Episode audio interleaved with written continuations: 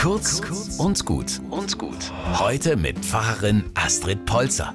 An einem wunderschönen Sommertag stehen auf einmal fünf Kinder vor mir auf dem Campingplatz beim Zelt der Kirche unterwegs. Sie drucksen verlegen herum. Also, mh, da drüben liegt eine Amsel, traut sich das älteste Mädchen. Ihr Finger zeigt zum Kinderspielplatz. Gleich beim Baum, neben der Schaukel. Ich glaube, die ist tot. Können Sie mal schauen?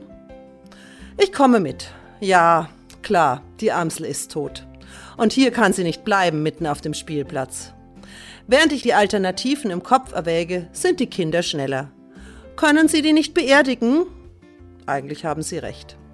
Die Kinder warten auf mich, während ich beim Bauhof des Campingplatzes einen Spaten besorgen will. Wir kümmern uns schon darum, das müssen Sie doch nicht machen, bietet mir der Arbeiter dort an. Gehen Sie mit den Kindern einfach weg, dann entsorgen wir die Amsel.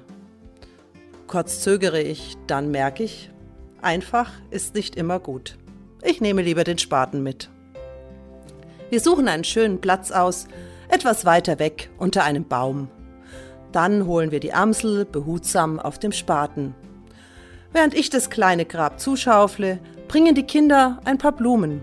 Aus Holzzweigen legen sie ein Kreuz. Wir reden darüber, warum sie vielleicht gestorben ist. Traurig stehen die Kinder vor dem kleinen Grab.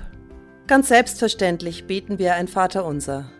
Danach sausen sie auf den Spielplatz und wenige Minuten später höre ich sie lachen. Trauer braucht Rituale, angemessene Zeit. Dann lässt sich gut ins Leben zurückkehren.